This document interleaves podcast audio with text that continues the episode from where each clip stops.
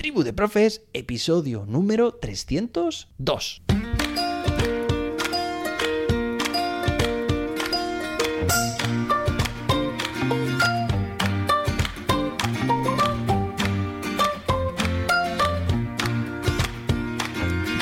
Te doy la bienvenida a un nuevo episodio del podcast Tribu de Profes. Hoy tenemos un episodio muy interesante porque te voy a enseñar, vamos a analizar una herramienta que te va a facilitar mucho la vida cuando se trata de trabajar con PDFs para analizarlos, extraer información. Bueno, ¿quién no trabaja con PDFs en su día a día? Y esta herramienta además lo hace con una fantástica función de inteligencia artificial. Pero antes de nada, pues te recomiendo mi curso que te matricules a ChatGPT para educación, este curso online con el que vas a aprender determinadas funciones para mejorar tu competencia docente. Ya lo han hecho muchos y muchas docentes. Así que no pierdas esta fantástica oportunidad. Entra en jose-david.com e introduce el código de descuento Tribu de Profes, todo junto. Venga, y ahora sí vamos al tema que nos ocupa y es que hace unos días recibí un correo por parte de un oyente dice lo siguiente, buenos días, enhorabuena por tu podcast, me acompañas cada mañana de camino al colegio, debería ser obligatorio para cada maestro detenerse cada mañana al menos unos minutos y escuchar noticias relacionadas con aquello que intentamos formar a nuestro alumnado y estar actualizados. Quería compartir la siguiente herramienta que he descubierto, es la herramienta que vamos a ver precisamente hoy. Es una página web y creo que como docentes podríamos sacarle mucho partido. Un saludo y pasa un buen día. José Luis Torregrosa. Bueno, pues un saludo y muchas gracias también, José Luis. Y además es una herramienta que me ha llegado pues estos últimos días de, por diferentes fuentes. Me habéis estado hablando de ella y esto me encanta y vamos a verla aquí en acción. Mirad, la herramienta se llama chatpdf.com.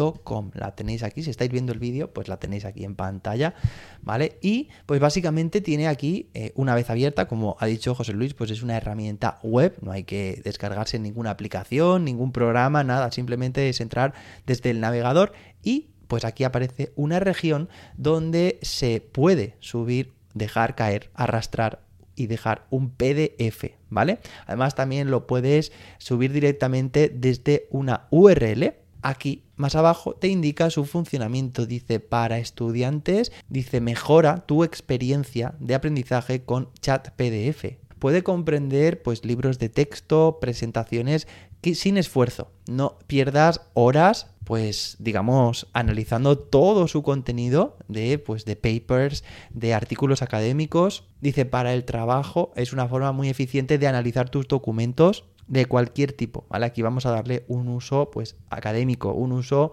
educativo, uso docente, ¿vale? Para, para nosotros, docentes. Dice además también por aquí abajo que la información que subes, es decir, ese PDF que ahora mismo vamos a subir, se guarda de manera confidencial y segura en la nube y se elimina siete días después para que estés tranquilo o tranquila. Nos dice que podemos utilizar cualquier idioma con esta herramienta para preguntarle. Ahora lo vamos a hacer enseguida. Y es lo que nos está diciendo, que podemos preguntarle a través de un PDF que podemos subir, podemos hacerle preguntas de todo tipo. Entonces mirad porque vamos a hacer la diferencia, porque me voy a venir, aquí estoy en ChatGPT. Primero vamos a utilizar, para hacer la comparativa, ChatGPT. Y le vamos a hacer una pregunta, sabéis que ChatGPT, bueno, la versión actual, pues no tiene en su base de conocimientos, con la cual ha sido entrenada, información más allá de septiembre de 2021. Es decir, todo lo que sucedió después, pues ChatGPT actualmente no tiene conciencia. Incluso, bueno, se habla de que eh, la semana pasada salió la versión de GPT-4 que como veis, pues yo la tengo aquí disponible, ¿vale? GPT-4, que tiene sus características que vamos a ver enseguida. Es una versión que comparativamente con las anteriores, con la 3.5 sobre todo, es mucho más precisa y tiene un poder mucho más alto de razonamiento. Lo que pasa es que todavía va un poco más lento, ¿vale? Como podéis ver aquí en estas barras. Bueno, si lo estáis escuchando en audio, pues ya os lo estoy describiendo yo también, ¿vale? Pero en cualquier caso, incluso GPT-4 no tiene una base de conocimientos más allá de ese septiembre de 2021. Por lo tanto, si yo le hago la pregunta siguiente, por ejemplo aquí, ¿cuál es el decreto que establece el currículo de primaria en la comunidad valenciana.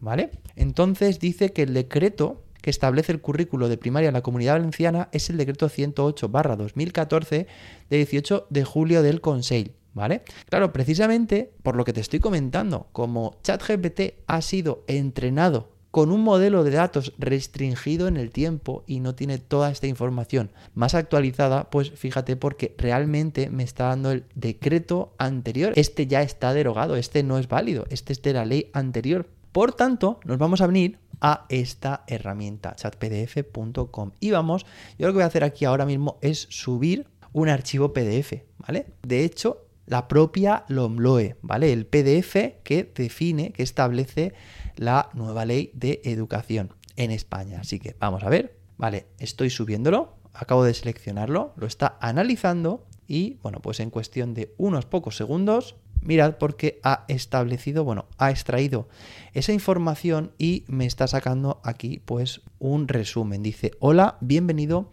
al boletín oficial del Estado número 340 de miércoles 30 de diciembre de 2020 de 2020. En este documento se presenta la Ley Orgánica 3 2020 que modifica la Ley Orgánica 2 2006 de Educación de España. Esta ley tiene como objetivo mejorar la educación de los jóvenes y su bienestar individual y colectivo. Es una gran noticia para el futuro de la educación en España. Dice, aquí hay algunas preguntas que puede hacer sobre este documento. ¿Cuáles son los principales cambios que se han realizado en la Ley Orgánica 2 2006 de Educación? Entonces, fíjate porque directamente si yo presiono aquí este botón me va a hacer esa pregunta, una sugerencia, ¿vale? Puedo preguntarle cualquier cosa, pero aquí ya me indica que esta podría ser una de ellas. ¿Cómo se espera que estos cambios mejoren la educación de los jóvenes en España? Entonces, lo bueno de esta herramienta es que realmente estamos, como aquí dice, chateando con un PDF, con, gracias a la inteligencia artificial. Digamos que este esta herramienta acaba de entrenarse con este modelo para que yo ahora cualquier pregunta que pueda hacerla me la pueda responder. Y esto es fantástico. Por ejemplo, voy a preguntarle ah, por aquí cuáles son los principios generales de la LOMLOE. ¿Vale? Vamos a ver. Dice, fijaos, la establece varios principios generales de la educación, entre los que se incluyen el cumplimiento efectivo de los derechos de la infancia, según lo establecido en el título preliminar de la ley. Además, la ley se compromete a mejorar la calidad y eficacia de los sistemas de educación y formación, mejorar la capacitación de los docentes, promover la sociedad del conocimiento, garantizar el acceso a las tecnologías de la información y comunicación, aumentar la matriculación en estudios científicos, técnicos y artísticos, aprovechar al máximo los recursos disponibles e incrementar la inversión en recursos humanos. Dice, atención, muy interesante, estos principios están descritos en las páginas 2 y 5 del PDF. ¿Qué te ha parecido? ¿Veis? Ha sido una forma muy rápida de acceder al contenido de este PDF. Vamos a hacerle otra pregunta. Por ejemplo, ¿cuáles son las áreas de la etapa de primaria?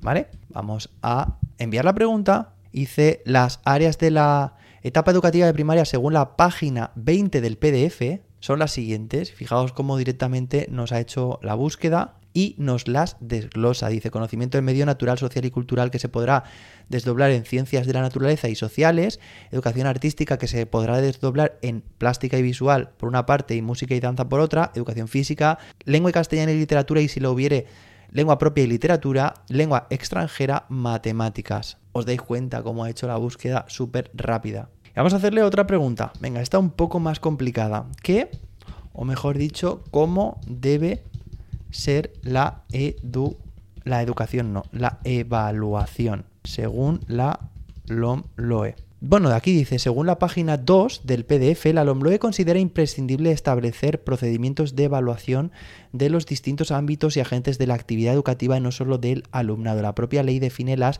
evaluaciones que deberían realizarse sobre los procesos educativos y los aprendizajes del alumnado como elementos esenciales para conocer el funcionamiento de ambos y los resultados obtenidos por el alumnado escolarizado en las etapas obligatorias. Por lo tanto, la evaluación debe ser integral y abarcar a todos los agentes implicados en el proceso educativo, no solo al alumnado. Bien, como has visto, esta herramienta te ofrece un entorno en el cual puedes tener una conversación gracias a la inteligencia artificial, con un PDF. Sí, eso es lo que hemos hecho. Al final es tener un chat abierto con ese PDF, o mejor dicho, con esa herramienta que hace de interlocutora entre nosotros y el PDF. Claro, es muy interesante porque nos busca esas coincidencias en el documento. Eso es muy fácil, en realidad lo podemos buscar en cualquier PDF, con cualquier herramienta, cualquier sistema operativo con un control F o comando F. La opción de buscar, vamos, encuentra todas las coincidencias, pero de esta forma no solo es que te las busca, sino que te las integra en una respuesta, que es la respuesta a la pregunta que le has hecho. Claro, esta herramienta, a ver, tiene sus limitaciones, porque por una parte, claro, nos venimos por aquí abajo y en la opción de precio, pricing, dice que actualmente estamos utilizando una cuenta gratuita, es 0 euros al mes, evidentemente, pero las limitaciones son las siguientes: 120 páginas por PDF, es decir, yo no podría subir un PDF con una extensión mayor si estoy utilizando esta versión gratuita, ya tendría que pasar a la siguiente versión, que es la versión Plus, la vamos a ver enseguida, que el PDF tenga un peso máximo de 10 megas, ¿vale? Por cada uno de estos archivos, puedo eh, leer o de alguna forma subir, conversar con tres PDFs al día como máximo y hacerle un máximo de 50 preguntas al día en total. ¿Vale? Si subo tres PDFs, pues esas, pues esas 50 preguntas se repartirán como máximo en esos tres PDFs. Luego tenemos un plan, que es el plan Plus, que pues tiene unos límites muy superiores. PDFs con hasta 2.000 páginas. Yo creo que es difícil encontrar PDFs con un número de páginas mayor. Con este casi que garantizamos que cualquier PDF se pueda leer. Luego tenemos que cada uno tenga una extensión o un peso máximo de 32 megas, que se puedan subir hasta 50 PDFs por día y que se puedan hacer en total hasta 1000 preguntas. El precio son 5 dólares al mes. Me parece que si realmente le vas a dar uso, pues es un precio bastante, bastante interesante. Bueno, pues hasta aquí el episodio de hoy. Espero que te haya gustado esta herramienta. Sobre todo, bueno, pues para aplicarlo al ámbito educativo, he hecho el ejemplo de subir un PDF de la normativa, de la normativa de educación. En el caso de España, pues ya sabes la que es, pero si estás o trabajas en otros países, pues también te puede funcionar. Y a partir de aquí, imaginación al poder, o mejor dicho, necesidad al poder. ¿De qué son los PDFs con los que sueles trabajar cada día? ¿Qué contenido integran? Da igual que sean administrativos, de inspección, de proyectos educativos, de solicitud de presupuestos, de programaciones, fijaos. Así que hay una gran variedad de oportunidades que esta herramienta te puede ofrecer. Espero que te haya gustado este episodio. Y si tienes alguna herramienta que quieres que comparta con la audiencia, escríbeme en jose-david.com. Nos escuchamos de nuevo la próxima semana. Hasta entonces, que la innovación te acompañe.